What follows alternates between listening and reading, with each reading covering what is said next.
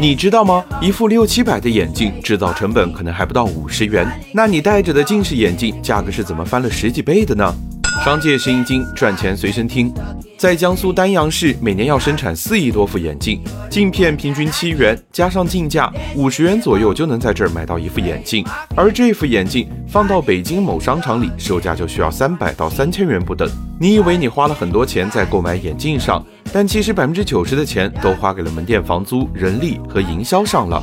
刚刚上市的明月镜片，一年才赚八千万，广告费用就要花掉一个亿。而这还只是上游供应商，到了终端门店，价格还会进一步增加。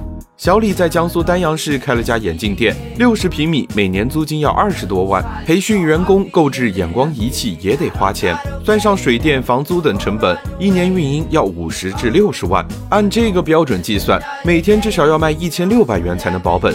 又因为近视眼镜换镜周期比较长，大部分眼镜店生意不多，店家就只能提高单价售卖。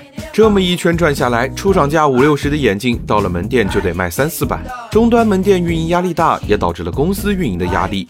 A 股上市公司博士眼镜一年毛利超过百分之七十，但净利还不到百分之十，这利润率甚至还赶不上一些餐饮外卖店。